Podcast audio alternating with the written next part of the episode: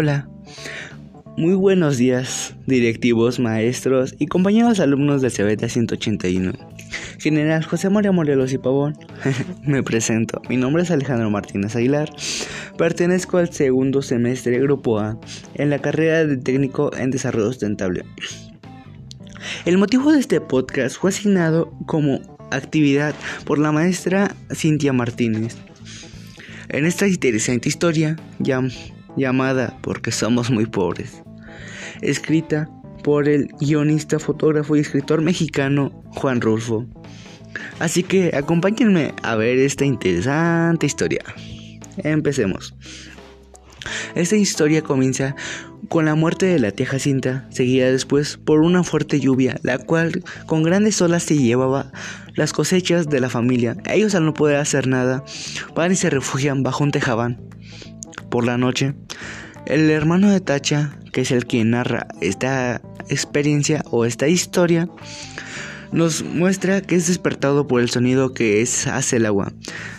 Así que al recuperar el sueño, vuelve a dormir. Al siguiente día descubren que la vaca llamada serpentina no estaba. Así que se preguntaban por qué ella sabiendo que el río no era el mismo, por qué se va y se mete de nuevo. Así que la van a buscar. En la calle encuentran a un señor y le preguntan si la ha visto. Él muy amable les contesta, yo vi una vaca patas arriba.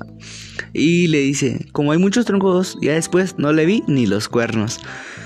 Eh, entonces, ellos siguen buscando. después, Tacha va a la barranca, donde se pueden ver a muchas personas discutiendo o hablando. Ya saben cómo es la gente. entonces, regresan a la casa, donde se le puede ver al padre de Tacha con una gran tristeza, ya que al perder a la vaca también se pierden las esperanzas sobre Tacha. ¿Por qué se pierden? dice uno.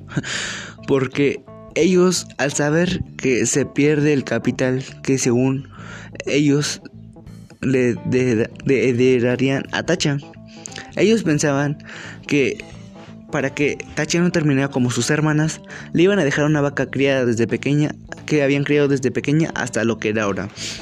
Pero como ahora ya estaba perdida, no sabían qué hacer. La única esperanza que era era que el becerro estuviera vivo. Ya que las hermanas de Chacha eran muy pervertidas o muy fáciles, a lo cual ellas ellas entendían muy bien lo que eran los chifleos y las altas salidas en la noche, por lo cual ellas se ellas son corridas por su padre, ya que quien ya no las aguantaba más. Su madre se preguntaba, ¿por qué si yo las crié con el manto de Dios? Uno piensa, porque pues, no sabemos, señora. Entonces, pues esta historia nos, nos deja ver cuando uno relata que Tacha al sentir que su vaca no volverá, va a la barranca nuevamente, donde empieza a soltar grandes lágrimas. Su hermano al ver esto va y la abraza. Y así termina nuestra historia.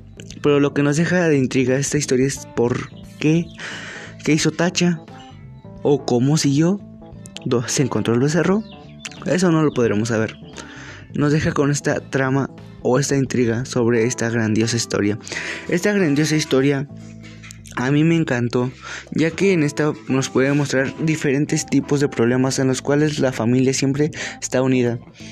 Al igual que eh, esta historia nos deja mucho de experiencia, ya que esta es una grandiosa historia, la cual nos hará reír, divertirnos y al igual que nos mejorará leer o nos caerá muy bien leer. Ya saben cómo es esto. Entonces, eh, esta, esta es una historia la cual vale la pena leer o darnos el tiempo para poderla leer. Esta historia se puede encontrar muy fácilmente, así como su nombre lo dice, porque somos muy pobres. Esta nos, esta nos dejaría ver mucha felicidad que a pesar de que todo estuvo mal, sigan adelante. Esto fue todo por hoy. Nos vemos y hasta la próxima.